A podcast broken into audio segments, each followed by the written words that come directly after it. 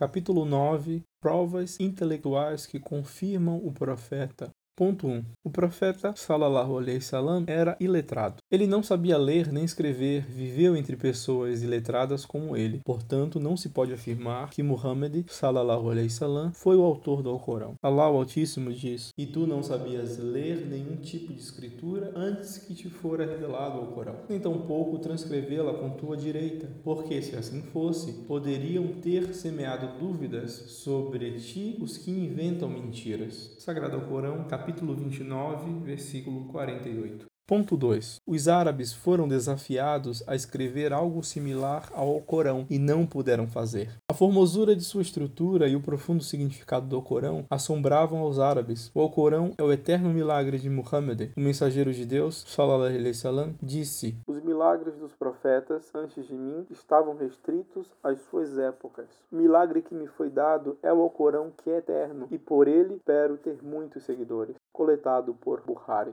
Ainda que sua gente tenha sido eloquente e conhecida por sua imponente poesia, Deus os desafiou a produzir algo similar ao Alcorão, mas eles não conseguiram. Allah o Altíssimo disse: Se duvidardes do que revelamos ao nosso servo Muhammad, trazei um capítulo similar e recorrei a ele, a quem pedir socorro em lugar de Deus. Se é que dizeis a verdade. Sagrado Corão, capítulo 2, versículo 23. Deus desafia os homens a produzir algo similar ao Corão e disse: Diga-lhes, se os homens e os gênios se unissem para fazer um Corão similar, não conseguiriam, ainda que se ajudassem. Sagrado Corão, capítulo 17, versículo 88. Ponto 3. O profeta sallallahu alaihi wasallam continuou rezando e convocando as pessoas ao Islã, embora tenha passado por muitas dificuldades e tenha sido contestado por sua gente, que planejou inclusive assassiná-lo. Ainda assim, o profeta sallallahu alaihi wasallam continuou pregando e foi paciente. Se fosse um impostor, teria parado de pregar e teria temido por sua vida. Montgomery Walt disse: Sua disposição para sofrer perseguições por suas crenças, a alta moral dos homens que creram nele e o respeitaram como líder, e a grandeza de seu último resultado, tudo sustenta sua integridade fundamental. Supor que Muhammad foi um impostor traz mais problemas do que os resolve. Além disso, nenhuma das figuras da história é tão pobremente apreciada no Ocidente como Muhammad. Portanto, não só devemos dar crédito a Muhammad por sua honestidade essencial e propósitos íntegros. Se é que vamos a atender, se queremos corrigir os erros que herdamos do passado, não devemos esquecer que uma prova conclusiva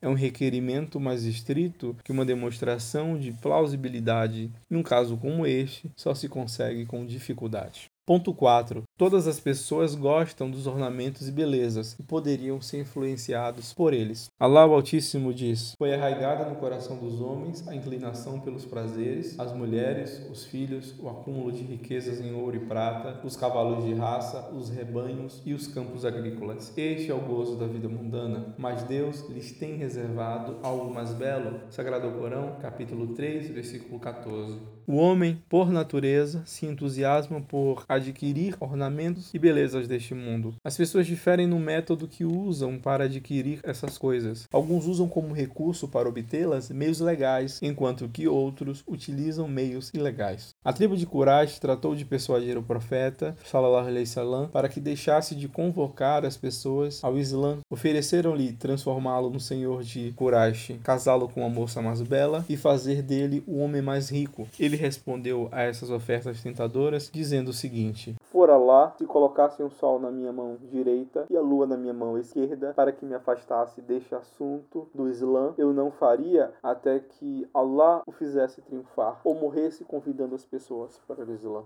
Coletado por Ibn Hisham. Se o profeta sallallahu alaihi wasallam fosse um impostor, teria aceitado esta oferta sem pensar. Thomas Carlyle disse: Chamam no profeta, me disseste? Arre! Colocou-se cara a cara com eles, aqui, sem consagrar nenhum mistério, cobrindo-se com seu manto, recomendando-se os próprios sapatos, lutando, aconselhando ordem em seu meio. Devem ter visto a classe do homem que ele era, deixem que o chamem como goste. Nenhum imperador com suas tiaras foi obedecido como este homem com o manto. Durante 23 anos de processo duro e real, vejo nele a de um herói.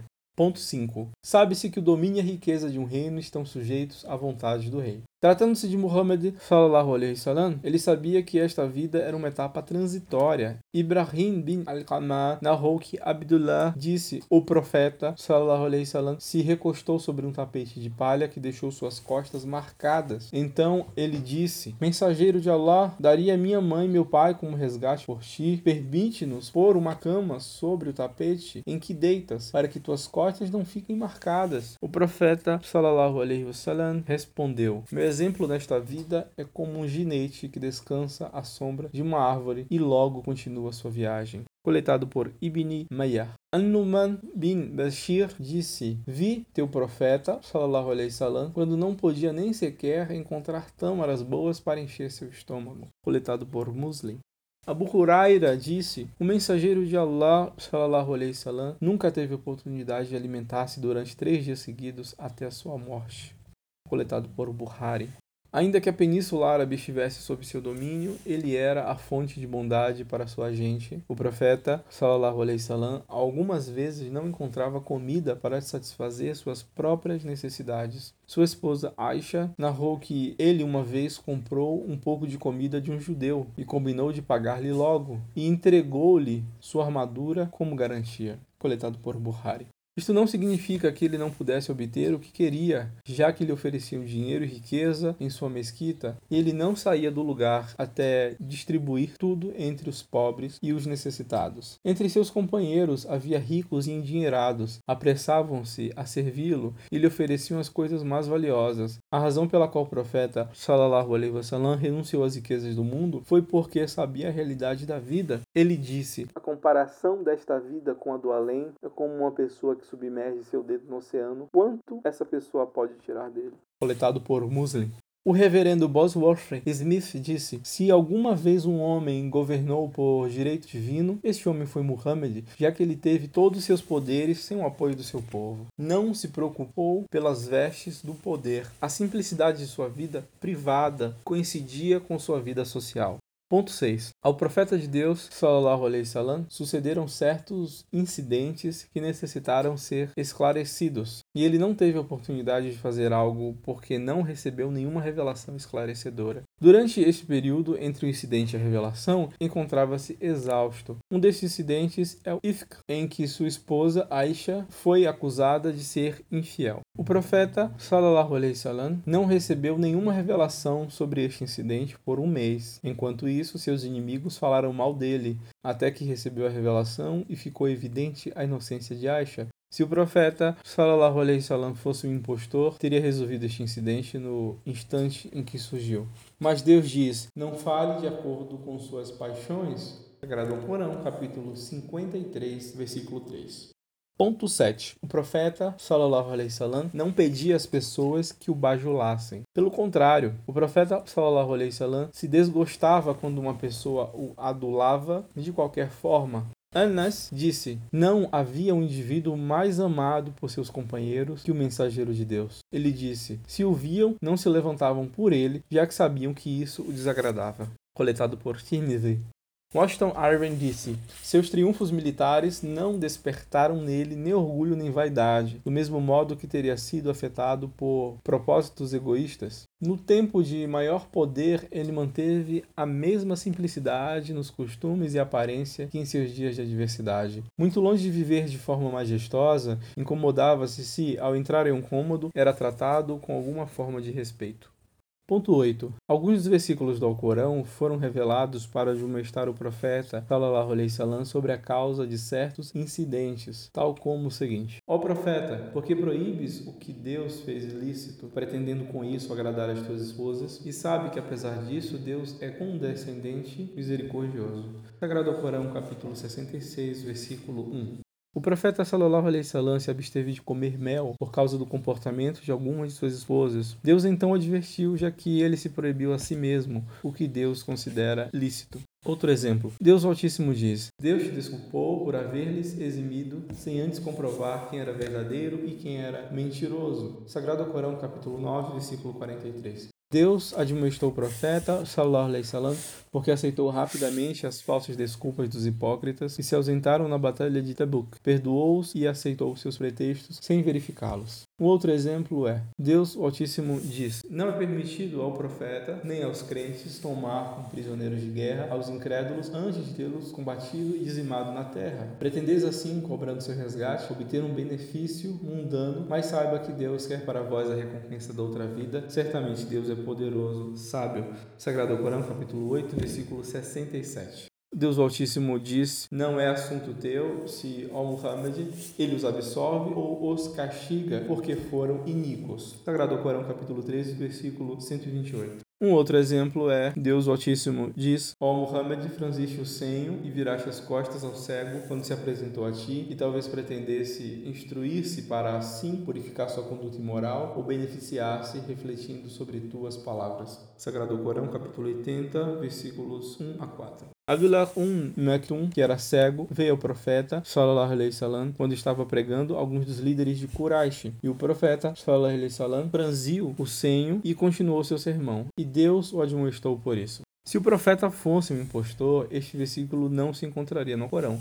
Muhammad Marmaduke Tehal disse: Um dia, quando o profeta estava conversando com um dos grandes homens de Quraysh, tratando de persuadi-lo da verdade do Islã, um homem cego lhe fez uma pergunta sobre a fé. O profeta se irritou pela interrupção, franziu o senho e se afastou do cego. Neste versículo se diz que a importância de um homem não deve ser julgada por sua aparência ou condição. Ponto 9. Um dos sinais de sua profecia se encontra no capítulo 111 do Alcorão. Nele, Deus Altíssimo condena Abu Lahab, tio do profeta, ao tormento do inferno. Este capítulo foi revelado durante as primeiras etapas de seu chamado ao Islã. Se o profeta Alaihi Wasallam fosse um impostor, não imporia uma regra como esta, já que seu tio poderia ter aceitado o Islã mais tarde. Dr. Gary Miller diz, por exemplo, o profeta Sallallahu Alaihi tinha um tio com o nome Abu Lahab. Este odiava tanto o Islã que costumava seguir o profeta só para desacreditá-lo. Se Abu Lahab via o profeta Sallallahu Alaihi falando com um estranho, esperava que se fosse para ir encontrar esse estranho e perguntar-lhe: "Que te disse? Disse-te negro? Então é branco. Disse dia? Então é noite." Então dizia o contrário do que Muhammad Sallallahu Alaihi comunicava. Entretanto, aproximadamente aproximadamente 10 anos antes que Abu Lahab morresse, foi revelado um pequeno capítulo do Alcorão. Este expressava distintamente que ele iria ao fogo do inferno. Em outras palavras, afirmava que nunca se converteria em muçulmano e por essa razão seria condenado para sempre. Por dez anos, tudo que Abu Lahab fez foi dizer: Disse que uma revelação mostrou a Muhammad que eu nunca mudarei, e nunca me converterei em muçulmano e entrarei no fogo do inferno. Bem, agora quero converter-me em muçulmano. Agrada-lhes isto? Que pensam de sua divina revelação agora? Mas Abu Lahab nunca o fez. E apesar de tudo, este é o tipo de comportamento que se poderia esperar dele, já que a única coisa que fez foi contradizer o Islã. Em essência, Muhammad sallallahu alaihi disse: Odeias-me e queres terminar comigo? Aqui diga esta estas palavras e terás terminado comigo. Vamos, digas. Mas Abu Lahab nunca disse. Dez anos, em todo esse tempo, nunca aceitou o Islã nem apoiou sua causa. Como Muhammad podia saber com segurança que o seu tio Abu Lahab cumpriria a revelação do Corão se ele não fosse o verdadeiro mensageiro de Deus? Como é possível que estivesse tão seguro para deixar que alguém o desacreditasse por dez anos tão facilmente? A única resposta é que ele era o mensageiro de Deus, já que por ter se exposto a um desafio tão arriscado, deve-se entender que teve que ser a causa de uma revelação divina. Ponto 10. O profeta é chamado Ahmad em um versículo do Alcorão em lugar de Muhammad. Deus o Altíssimo diz o seguinte: e quando Jesus, filho de Maria, disse: Ó filhos de Israel, eu sou o mensageiro de Deus, enviado a vós para corroborar a Torá e anunciar o mensageiro que virá depois de mim, chamado Ahmad. Mas quando lhes apresentou as evidências, disseram: Isto é pura magia. Sagrado Corão, capítulo 61, versículo 6. Se ele fosse um impostor, o nome Ahmad não seria mencionado no Corão, e sim diretamente Muhammad. Ponto 11. A religião do Islã ainda existe e segue expandindo-se por todo o mundo. Milhares de pessoas abraçam o Islã e preferem em vez de outras religiões. Assim acontece, ainda que os seguidores do Islã não estejam respaldados financeiramente como se espera, e apesar dos esforços de seus inimigos para interromper a expansão do Islã. Deus Altíssimo diz: Certamente nós revelamos ao Corão e nós somos os seus guardadores. Sagrado Corão, capítulo 15, versículo 9. Thomas Carlyle disse: O impostor fundou uma religião? Como um homem impostor não pode construir uma casa de tijolos? Se realmente não conhece e segue as características do pilão, a terra cozida e tudo o que nela trabalha, não seria uma casa o que se constrói, mas uma pilha de sobras. Não estaria de pé por 12 séculos para alojar 1,8 bilhão de pessoas. Seria derrubada de imediato. Um homem deve se conformar com as leis da natureza, viver em comunhão com a natureza e a verdade das coisas, ou a natureza irá reclamar. Não, para nada. Os erros são enganosos. Um cagliostro, muitos cagliostros, proeminentes líderes mundiais progridem pela falta de clero e ritos por um dia. É com uma nota de banco falsificada, passam por suas mãos sem valor. Eles o têm que fazer com rapidez. A natureza explode em chamas de fogo. Revelações francesas e semelhantes proclamando com terrível veracidade que as notas falsificadas são falsificadas, mas por um grande homem, especialmente por ele, me arriscarei a afirmar que é incrível que seja outro que não seja autêntico. Parece que esse é o meu primeiro alicerce e tudo o que nele jaz. O profeta Salah Salam conservou o Corão depois que Deus conservou seu conteúdo, na memória de geração após geração. Com efeito, memorizá-lo e recitá-lo, aprendê-lo e ensiná-lo são as coisas que os muçulmanos desfrutam fazer, já que o profeta Sallallahu Alaihi Wasallam disse: O melhor de vocês é quem aprende o Alcorão e logo o ensina. Coletado por Bukhari. Muitos trataram de acrescentar ou omitir versículos ao Corão, mas nunca tiveram êxito, já que estes erros foram descobertos de imediato. A Suna do Mensageiro de Deus, que é a segunda fonte da legislação islâmica, foi preservada por homens honrados e piedosos. Passaram suas vidas reunindo estas tradições, revendo-as para separar o falso do verdadeiro, até clarificaram quais haviam sido planejadas. Quem leia os livros escritos na ciência do Hadith constatará que as narrações que são autênticas na realidade o são. Michael Harty diz: Muhammad fundou e promulgou uma das maiores religiões do mundo e se converteu em um efetivo líder político. Hoje, três séculos mais tarde, sua influência ainda é poderosa e dominante. Ponto 12. A verdade e sinceridade de seus princípios são boas e adequadas para todos os tempos e lugares. Os resultados da aplicação do Islã são claros e bem conhecidos e mostra, com efeito, é uma revelação de Deus. Além disso, por que não é possível para Muhammad ser um profeta se é crença que muitos profetas e mensageiros foram enviados antes dele? Se a resposta desta pergunta é que nada o impede, então nos perguntamos por que rejeitam esse profeta e confirmam os anteriores a ele? Ponto 13. Os homens não podem forjar leis similares às do Islã que tratam cada aspecto da vida, como transações, casamentos, conduta social, política e atos de adoração. Então, como é que um homem letrado pode criar algo assim? Não é isto uma clara prova de que ele é profeta? Ponto 14. O profeta sallallahu alaihi wasallam não começou a chamar a gente ao Islã até que cumpriu 40 anos. Sua juventude havia passado e a idade em que deveria descansar e passar seu tempo livre foi a idade em que se encarregou como profeta de difundir o Islã. Thomas Carlyle disse: "É o contrário da teoria do impostor, o fato em que viveu toda a sua vida de forma irrepreensível, completamente em silêncio e de maneira comum até que terminou sua vida. Até os 40 anos nunca falou de alguma missão do céu. Todas suas irregularidades reais e supostas datam diante de seus 50 anos, quando sua esposa Khadija morreu. Toda sua ambição, entre aspas, aparentemente havia sido até esse momento. Viver uma vida honesta, sua, entre aspas, fama, a simples opinião dos vizinhos que o conheceram, havia sido suficiente até o momento. Só quando estava se tornando velho, o lascivo ponto de sua vida explodiu. A paz, o princípio que lhe deu este mundo, que começou com esta carreira, entre aspas, de ambição, e ocultando todo o seu caráter e existência, estabeleceu-se como um infeliz vazio charlatão para adquirir o que desde esse momento não poderia desfrutar. Não tenham fé nisso, não passa de enganação. Fim do capítulo. Todos os louvores pertencem a Deus, Senhor do universo. Queira Deus bendizer seu profeta e protegê-lo e a sua família de todo o mal. Fim do livro.